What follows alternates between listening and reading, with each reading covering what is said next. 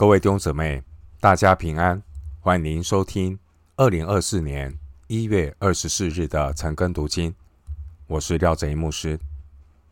今天经文查考的内容是马可福音第九章二到十三节。马可福音第九章二到十三节内容是主耶稣的登山变相。首先，我们来看马可福音第九章二到八节。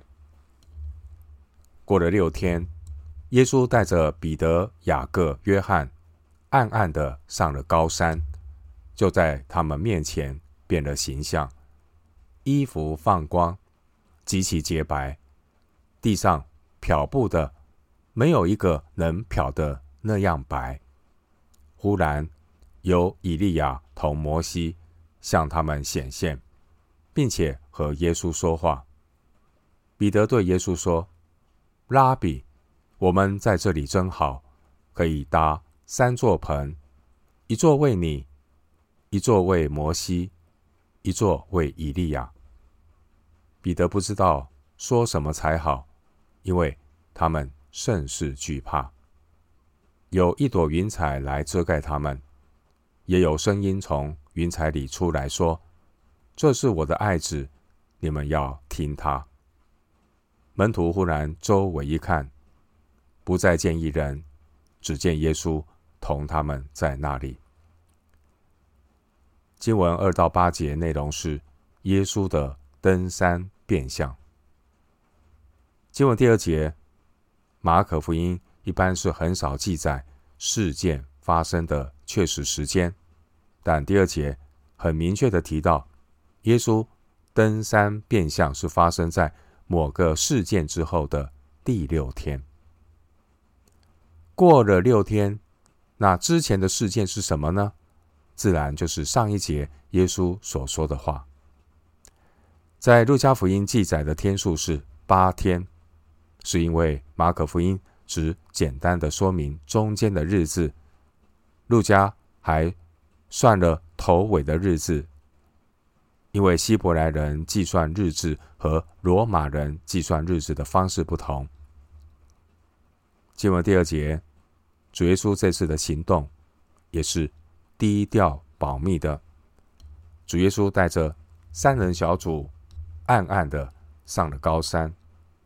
这个事件发生在该撒利亚腓立比村庄的附近，八章二十七节。所以第二节的高山，应该是指距离这村庄东北部约二十公里的黑门山，海拔约二千八百米左右。其实村庄东南部有好几座山，平均海拔都在一千两百米左右，也都可以称为高山。经文第二节，主耶稣在门徒面前变了形象。变了形象这个字，原文和保罗所说的心意更新而变化，以及变成主的形状，罗马书十二章二节，哥林多后书三章十八节，那些的变的用字，原文都是同一个字。耶稣当时候真正的容貌是很难描述的，所以就用变了形象来表达。其实主耶稣在山上的荣耀是主耶稣他原本的荣耀。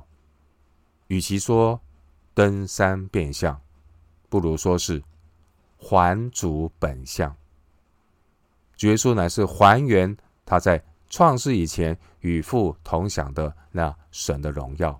约翰福音十七章第五节。当年在伯利恒的马槽中，耶稣。圣子耶稣，他取了人的形象，那才是真正的所谓的变相。主耶稣在变相山上还原他自己的威荣。彼得后书一章十六节，虽然时间很短暂，但对于三个门徒来讲，信心的对象耶稣，顷刻之间就成了肉体可见、充满荣耀的基督。经文第三节提到光与洁白，这是圣经里常用来形容圣洁、荣耀、威严的用字。但以理书七章九节，启示录三章五节，在这里的光与洁白，乃是要凸显耶稣的神性，并主耶稣当时候那种感人至深的荣耀和光辉。马可福音将这一幕描述的栩栩如生。第三节说，耶稣身上的衣服变得极其洁白，超乎地上一切的白色。这是马可独特的描写，也很可能反映出彼得他亲眼所见到的一个情况。经文第四节出现了旧约的人物以利亚和摩西，他们可以说是旧约具体的人物代表。摩西是以色列人的拯救者以及律法的颁布者，摩西是律法的代表，而以利亚是敬拜耶和华的拥护者，要来复兴万世。马拉基书四章四到五节，以利亚是先知的代表。摩西和以利亚两个人都是神统治以色列国时期杰出的中保。列王记上十九章十四到十六节。使徒行传七章三十五节，摩西和以利亚这两个人都曾经勇敢的反抗过暴君，一个是法老，一个是亚哈王。有人说，摩西和以利亚两个人的形象，包括了将来在所有要一起与主耶稣一同作王的人。当年的摩西死了，被埋葬了。借着摩西，我们就能够知道将来在审判的时候，那些从死里复活的人。而以利亚他没有被交付死亡，神取他升天。透过以利亚的例子，我们可以知道，将来主再来审判的时候，我们可以理解那些肉身还活着的人。摩西和以利亚他们两位所代表的属灵意义，都在耶稣身上成全了，他们与耶稣一起的出现，似乎就在见证旧约和新约的合一性。主耶稣具备了先知的身份，这是当时候很多人所公认的。初期教会相信耶稣就是摩西所预言的那一位先知，这也是很自然的事。申命记十八章十五节，马太福音二十一章十一节。路加福音七章十六节。另外，按照旧约的预言，以利亚与神的国的来临是分不开的。马拉基书四章五节。事实上，以利亚已经借着施洗约翰来为主预备道路了。至于经文记载，以利亚和摩西出现的顺序，马可福音首先提到以利亚，因为马可福音在上下文要强调的是以利亚，八章三二十八节，八章的十一到十三节。马太福音十七章三节和路加福音九章三十节的顺序是把摩西放在以利亚的前面。马太福音和马可福音都没有说明这两位和耶稣说话的内容是什么，但是呢，路加福音有提到。耶稣和摩西、以利亚谈论的内容是关于耶稣去世的事，就是他在耶路撒冷将要成的事。路加福音九章三十一节，经文第五节，在路加福音又多补充了一个细节。路加福音九章三十二节记载说，门徒们都睡着了，就像在克西马尼园一样。这一点呢，可以说明。变相的时间可能是在晚上发生的。马可福音的记载很简洁，并没有提到门徒们睡着的这些事。这次的经历，可能是彼得呢，他忽然从睡梦中醒来的时候，看见耶稣变相的荣耀。第六节说，彼得当时不知所措，这也说明彼得他还不明白整个事件的意义。经文第五节，彼得是以拉比来称呼耶稣。马可福音的记录保留了原始散语的用字，这也是在使徒中用来称呼老师常用的头衔，就是拉比。经文第五节，彼得想要和他的夫子以及摩西、以利亚来为他们搭三座棚。彼得这样的想法，表明了彼得把他们三个人放在同等的位置上。当时候，彼得心中想到神国已经降临，彼得觉得搭棚庆祝祝棚节。撒迦利亚书十四章十六节。关于祝棚节，当年神把以色列人从埃及拯救和释放出来以后，神就亲自的引导以色列人在旷野度过四十年漂流的生活。在那漂流的期间，以色列人跟着神借着云柱火柱的带领，随地搭建帐篷居住。耶和华也吩咐选民要搭建会幕。会幕象征神与以色列同在，所以这是经文第五节的背景。以色列人很早便遵照耶和华的吩咐，在每年七月十五日开始守住棚节七天，为要纪念耶和华带领他们出埃及的拯救经验。利未记二十三章，利未记三十三到四十四章。后来，当以色列人从波斯放逐回来以后，守住棚节就成了选民最主要的宗教节期之一。尼西米记八章十三到十八节，在约翰福音一章十四节有说到，道成了肉身住在我们中间。那个“住”这个字在原文和帐篷的“棚”是同一个字根，所以第五节这句经文也可以这样翻译：在我们中间建起棚来，与我们同住。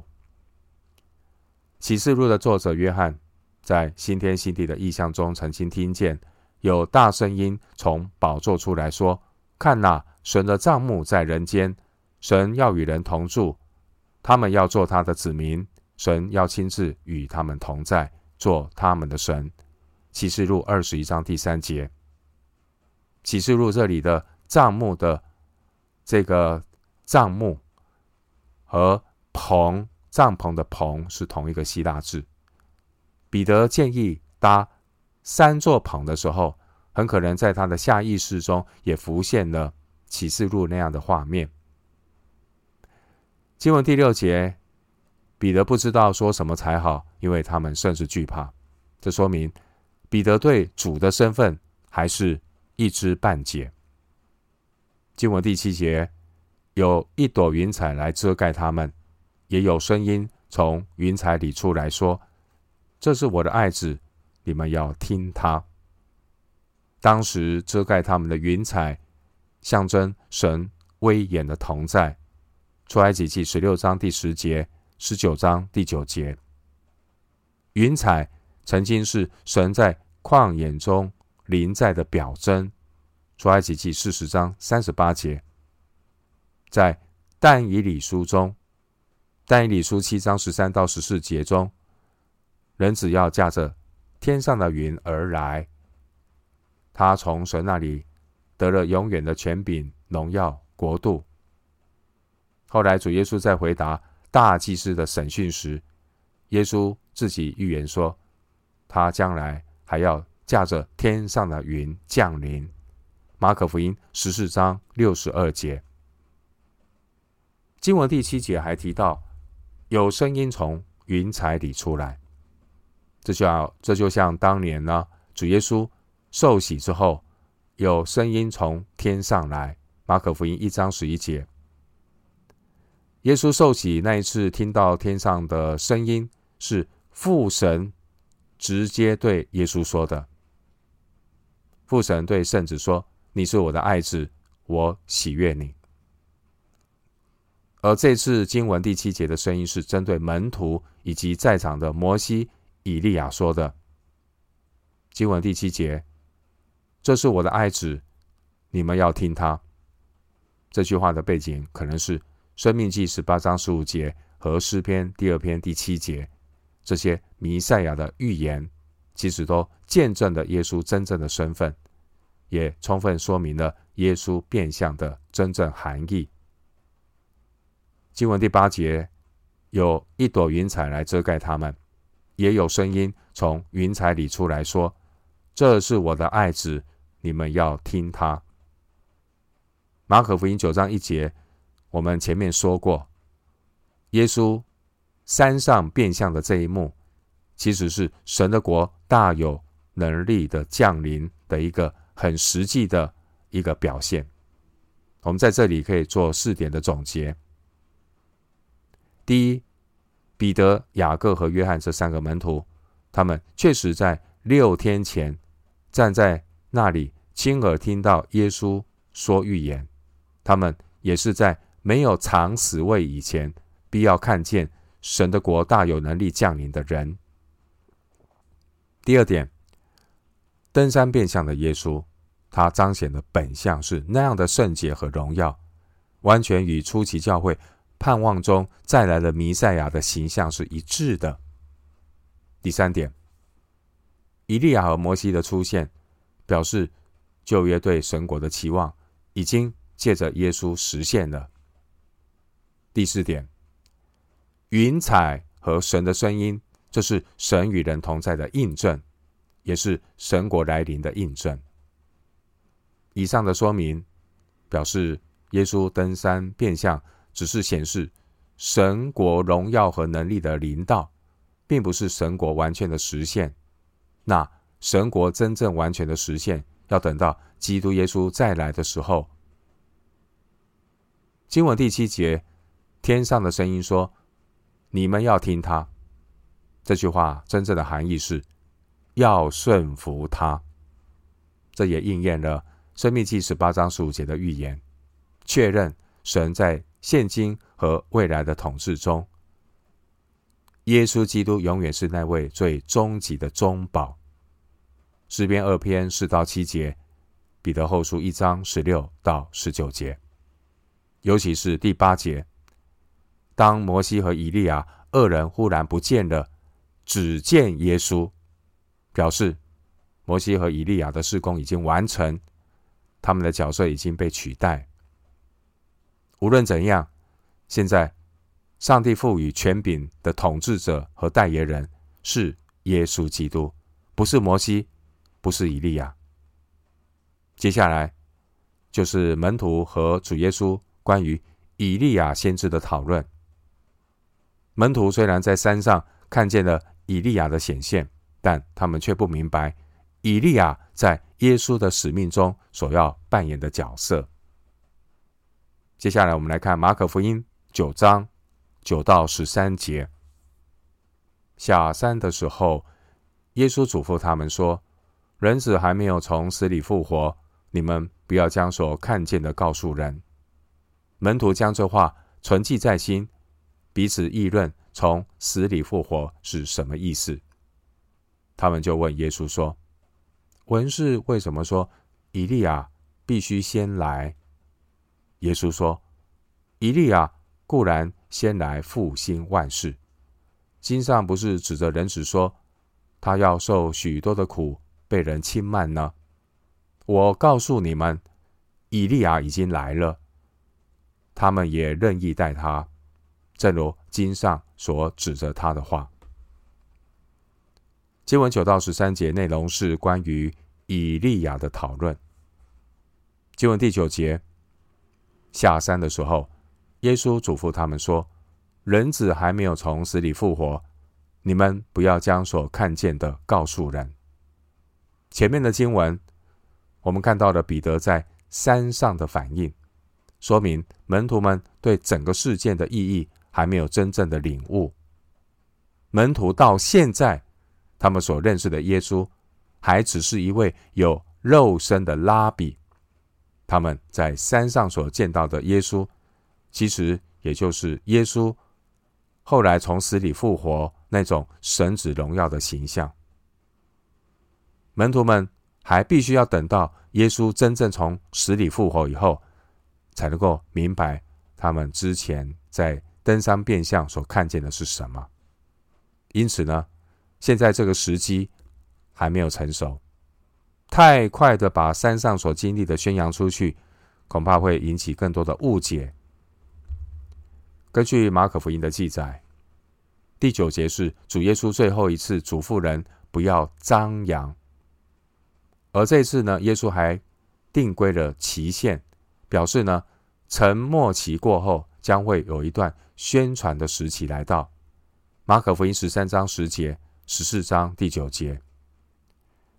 我们感谢神借着圣灵默示的圣经，叫我们可以借着圣经真理认识并经历神救恩的计划和主的恩典。经文第四节，这三位门徒对耶稣的嘱咐感到不解，门徒们不断的彼此议论关于人子从死里复活到底是什么意思。门徒们相信。未来会有复活，但对于主耶稣出人意外的宣告自己即将要受死并复活，门徒们是感到困惑，因为主耶稣给他们的印象好像这些事情很快就会发生。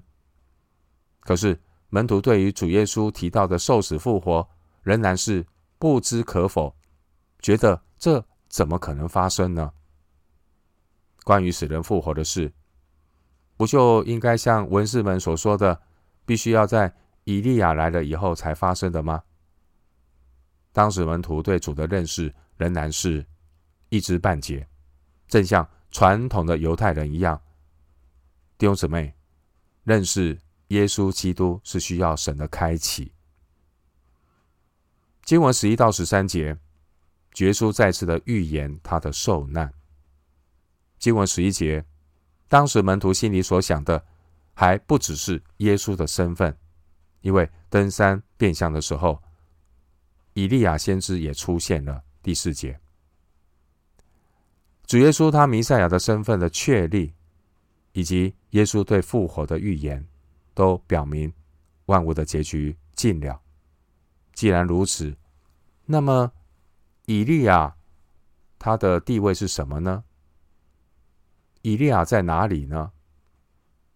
先知书马拉基书三章一到四节，马拉基书四章五到六节，不是有这样的预言吗？说以利亚必须先来，在属灵上预备以色列国迎接弥赛亚的来临吗？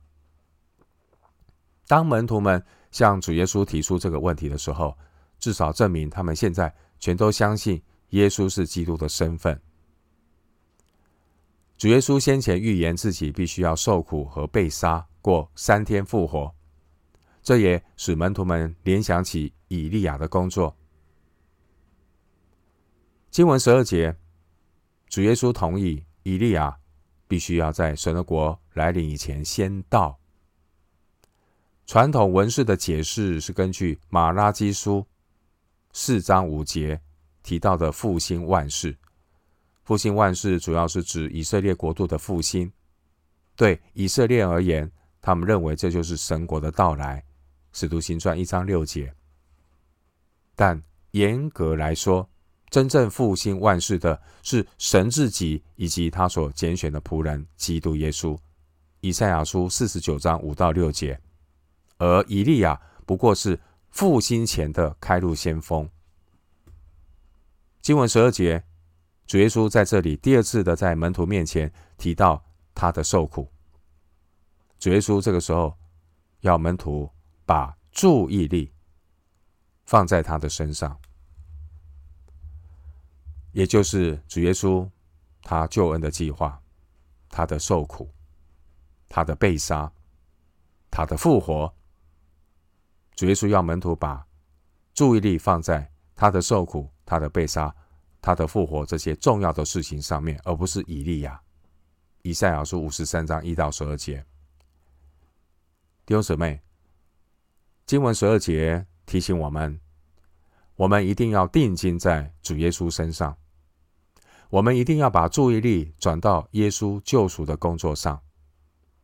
关键的问题并不在于以利亚到底是不是会再来，因为以利亚已经来了，现在。关键的问题是，人子为什么会被人弃绝？当年这些文士和法利赛人，在他们拒绝施洗约翰的时候，其实他们已经废弃了神为他们所定的旨意。路加福音七章三十节。所以呢，当基督耶稣真正来到的时候，这些人他们都弃绝耶稣。施洗约翰的出现，乃是基督国度来临的开路先锋。而施洗约翰他被拒绝，也照样预告了基督耶稣被人弃绝。这两件事情同样都是圣经的应验。弟兄姊妹，我们对主耶稣的认识和感谢，不要只停留在今生今世的此时此地。我们信耶稣，不是只在今生有指望。如果我们只在今生有指望，基督徒真的比众人更可怜。我们要求神的国、神的义，我们一定要放眼神永恒的荣耀，不要只是在，不要只是把信耶稣这件事情停留在今生今世此时此地。经文十三节，按照马可福音的记载，主耶稣在这里没有直接说明以利亚实际上就是已经被杀害的施洗约翰，但是马太福音却有清楚的记载。马太福音的记载是说，后来门徒这才明白，耶稣所说的是指施洗约翰。马太福音十一章十四节，马太福音十七章十三节。经文十三节说，他们也任意待他，他们也任意待他的，他们就是指杀害施洗约翰的安提帕和西多底这些人。当年有许多犹太人都期待真的以利亚出现，就是门徒在山上所见到与耶稣说话的那一位以利亚。正如马拉基书所预言的，就是在大灾难来临之前，以利亚要来。一些的圣经学者把马拉基的预言和启示录十一章二到十二节联系在一起来诠释，但是。经文十三节，耶稣是从象征的角度来解释以利亚，把对以利亚的应许应用在施洗约翰的身上。经文十三节，耶稣的宣告有一个字没有翻译出来，就是“但是”的“但”，所以十三节耶稣是这样说的：“但以利亚已经来了。”耶稣指出来。施洗约翰的重要性，只是当年犹太人他们拒绝了施洗约翰。他们如果肯接受施洗约翰所介绍的这位耶稣基督，他们如果接受施洗约翰就是神所差来的以利亚，他们也必然能够接受耶稣基督所介绍的天国弥赛亚耶稣基督。我们今天经文查考就进行到这里，愿主的恩惠平安与你同在。